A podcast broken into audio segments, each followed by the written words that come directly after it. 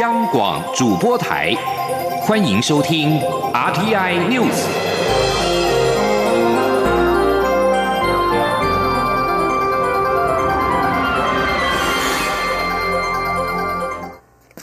各位好，我是张旭华，欢迎收听这节央广主播台提供给您的 RTI News。华航技师罢工迄今已经进入第五天，桃园市技师工会下午发出声明，要求从凌晨一点起展开第三次劳资座谈会。交通部随即回应表示，感谢工会愿意重启座谈，交通部随时欢迎。目前华航方面也回复乐于配合。机师工会指出，由于华航资方在过去两次协商过程与对外发言时，针对工会提出疲劳航班改善的主张，屡屡明示暗示疲劳航班执勤并不疲劳，工会因此郑重提出要求，将于疲劳时段协商疲劳航班，除非华航。资方与交通部不同意，只要同意，工会愿意从十三号凌晨一点开始协商，开满八小时，同时要求协商过程全程对外直播。交通部指出，目前已经协调场地委外单位，将于十三号凌晨一点开始于交通部集思交通部会议中心五楼集会堂举行，并由政务次长王国才主持。会议也将依双方及各界要求，全程开放媒体入场拍摄及旁听。不过，交通部也提醒场地管理委外单位以及媒体采访单位，其工作人员执行勤务应该符合劳基法规范。华航也在隔了一小时后表示，协商代表将配合技师工会和交通部准时出席。不过，华航也强调，对于这个意外的安排，华航不予置评，自有社会公断。华航技师罢工劳资协商陷入焦灼，外界质疑行政院对此事没有表态，而且习惯以影片回应时事议题的行政院长苏贞昌，至今也没有拍摄短片。对此，苏贞昌今天表示，每件事情不同，它不会像机器一样反应都是千篇一律。苏贞昌说，机师罢工是劳资争议，由交通部主管。行政院的立场是维护飞航安全，创造好的劳动条件，以及让资方有竞争力。记者王威婷报道。华航机师持续罢工，劳资协商无共识。外界质疑，以往行政院长苏贞昌都会以拍摄影片的方式回应时事议题，这次却没有看到苏奎拍摄短片回应机师罢工。对此，苏贞昌十二号受访时表示，华航机师罢工是劳资争议，主管机关是交通部，行政院的立场是维护飞航安全、良好的劳动条件，以及让资方有竞争力。他说：“希望争议尽快落幕。呃，一件一件事情各有不同，所以我们的反应是不会像机器一样千篇一律。今天华航这件事是劳资争议，所以我们从发生第一时间就掌握。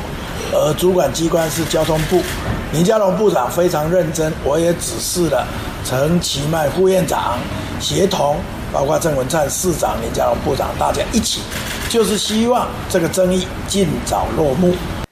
政务委员张景森对机师罢工有不同看法，认为公共事业不应轻易罢工。张景森更在联友讨论串留言指出，机师的薪资、休假条件优于一般劳工，这样会不会过劳，我也不知道。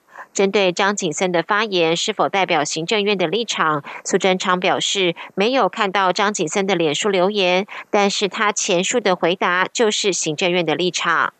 此外，去年不幸因为黑鹰直升机空难罹难的蔡姓护理师的抚恤金发放引发讨论，苏奎也表示，全序部对此悬而未决，非常不好。全序部固然有其立场，但是护理师是因为救护民众罹难。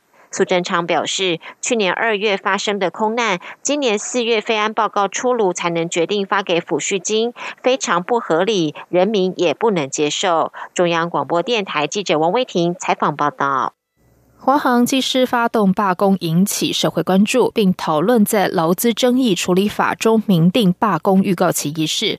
全国商业总会工商协进会今天则表示乐见其成，应该比照国际做法，将罢工预告期入法。否则，像这次华航突袭罢工，就影响了众多旅客的权益。记者谢嘉欣报道。华航机师于春节期间突袭罢工，影响旅客权益甚巨，引起全国瞩目，也让外界呼吁将罢工预告期纳入劳资争议处理法。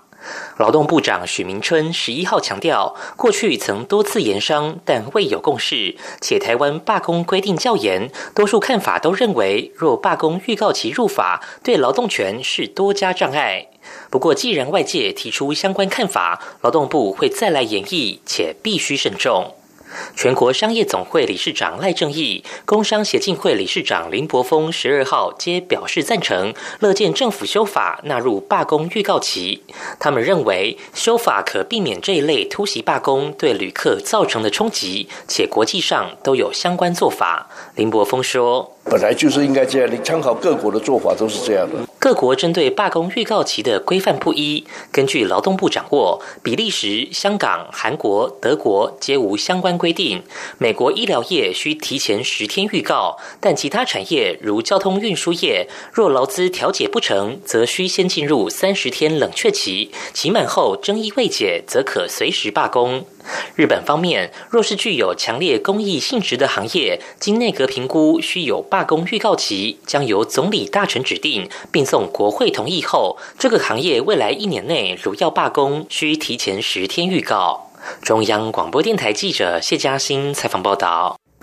二零一九台北国际书展从今天起在台北世贸一馆、三馆盛大登场。今年台北国际书展的主题国德国力邀了知名法律作家费迪南·冯·席拉赫首度访台，与台湾读者见面交流。冯·席拉赫在演讲中对于直接民主和主权在民的理念谨慎看待。他认为，从历史经验看，不只有群众智慧，更有群众卑劣。任何人都不能代表绝对真理。我们每一小。步都要走得小心，随时允许纠正错误，才能让人类免于重蹈错误。记者江昭伦报道。冯·希拉赫是德国著名的刑事辩护律师，同时也是一名畅销法律作家。他的作品如《罪行》《谁无罪》《惩罚》等，大多在探讨罪与罚、人性善与恶，在国际上享有盛名，也获得国内许多读者喜爱。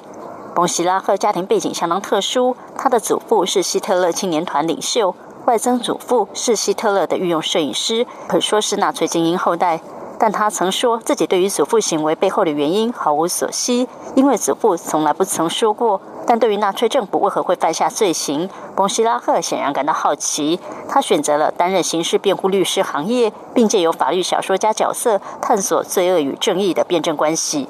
首次访台，冯希拉赫特别以法国哲学家伏尔泰成功翻转一桩法国判决故事为例，说明他对卢梭主权在民与直接民主的质疑。冯希拉赫说，在现代社群媒体发达的时代，很多人都可以透过网络直接表达意见，也选出了美国总统川普、俄罗斯总统普京这样的领袖。但群众的决定真的一定都是对的吗？冯希拉赫指出，历史经验告诉我们，不只有群众智慧，更有群众卑劣。文明教育。音乐、美术、艺术都不能阻止人民的意志，但我们建立法律就是建立伦理道德体系，用意不再提供强者更好的保护，而是保护弱者。冯希拉赫强调，没有任何一个人能代表绝对真理，我们只能一步步往前走，并允许纠正任何的改变，才能避免人类犯错，重复陷入恶行。冯希拉赫说：“Meine verehrten Damen und Herren, Rousseau irrte sich.” 卢梭的理念是错误的，他他的理念最终结果就是法国大革命时期的恐怖统治，没有任何人，包括选民在内，拥有绝对绝对的真理。我们的未来总是有其他选项，未来是开放不确定的，因此我们只可以一小步一小步的向前走，任何改变必须是可以纠正的。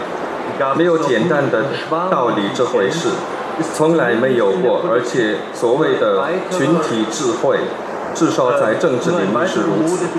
最终，最终也只是最强者丑陋权力的，呃，又一种流行，呃的代名词而已。冯希拉赫说：“所谓暴政，是因为暴君自己废除三权分立，或是借口实行人民的意志，其实并不重要。最重要是法治必须制衡权力。”否则，我们享有的自由有一天终将消失。中国面台记者张超伦台北采访报道。接下来关心的是，看到狗狗有一只脚悬空不敢着地，有可能是前十字韧带断裂。国立中心大学兽医教学医学医院近期采用创新的自体移植韧带方式，以动物自身的韧带来取代断裂的韧带。目前已经有八只狗狗完成手术，不仅缩短了复原期，而且适应的情况良好。请听陈国伟的报道。一只八岁大、十一点五公斤重的法国斗牛犬，左后肢不能负重，经诊断为前十字韧带断裂，在中心大学兽医教学医院进行手术，两个星期后就能正常走路。中心大学兽医教学医院教授李卫民指出，狗狗前十字韧带断裂的临床症状，从跛脚到不能负重都有可能发生。最常见的症状是整只脚悬空，不敢着地，但有时候症状轻微，主人容易忽略。李卫民。表示前十字韧带断裂，如果用药物治疗，只能缓解疼痛，最好的方式还是进行手术。经过近年来的观察与临床经验，韧带置换手术对十公斤以下的犬只是最好的选择。他提到，前十字韧带断裂的修复方法有很多种，其中只有膝关节囊内固定手术倾向于模拟膝关节内前十字韧带的走向，但仍是以外来物取代原来的韧带，因此团队应用改良。强式的膝关节囊内固定，以动物体自身的韧带来取代断裂的韧带。好处是自身的韧带不会产生排斥，同时伴有血管不会坏死。没有血管供应，它就会变成一个慢慢就坏死掉了。然后缺点的部分，我们现在还在观察当中。然后目前为止，我们所做过的最久的大概有一年，可是并没有说因为我们的手术的后遗症而回诊。李卫民说：“现在有八只狗狗完成这个手术，体重多在十公斤左右，最重到十六公斤，整体恢复的情况良好。只是体重越重，限制活动与复原的时间会拉长。”中心大学表示，如果对家中的狗狗有前十字韧带断裂的疑虑，可以预约门诊咨询。中央广播电台记者陈国伟采访报道。在外电消息方面，美国贸易代表莱特海泽今天抵达北京，准备为美中两国即将在十四号和十五号举行的部长级会谈先行暖身。美中两国领袖去年十二月初同意贸易战休兵九十天，期限到三月一号为止。目前两国正努力赶在最后期限前达成协议。根据北京和华府双方先前敲定的会谈行程，莱特海泽与美国财政部长梅努钦将于十四号和十五号两天与中国国务院副总理、中国国家主席习近平的经济顾问刘鹤举行新一轮美中贸易磋商。尽管经过一月底的美中上一回合会谈已经传出重大进展，北京同意增购美国大豆和牛肉，但两国官员至今仍然没有敲定贸易协议草案。美方要求中方进行影响深远的结构性改革，保护美国公司的智慧财产权，停止迫使美国企业将科技转移到中国企业，以及缩减庞大的美中贸易逆差等等。泰国国家广播及电信委员会今天以攸关国家安全为理由，针对一家遭到罢黜的前总理戴克星关系密切的电视台，吊销了该电视台的营业执照十五天。但是在泰国即将于三月二十四号举行全国大选前夕，军政府这样的做法引人侧目。被吊销营业执照的是泰国 Voice 电视台。国家广播及电信委员会指这家电视台的两个节目散播引发公众混淆与分裂的错误讯息。Voice 电视台是由戴克星的两个儿子经营，戴克星及其胞妹银拉一样，都是被泰国军方发动政变推翻。国家广播及电信委员会秘书长塔孔恩说：“Voice 电视台违反电视广播法，特别是与国家安全及和平秩序有关的法条。” Voice 电视台执行长梅青指责国家广播及电信委员会的命令不公平，表示电视台将提出上诉，求偿超过一亿泰铢，合约三百一十九万美元。泰国等待已久的三月二十四号大选将由军政府总理帕拉育及亲军方政党由。对决由戴克星领军的民粹运动势力，这也是二零一四年军方推翻前总理英拉政府之后首度举行的民主大选。以上，央广主播台，谢谢收听，这里是中央广播电台台湾之音。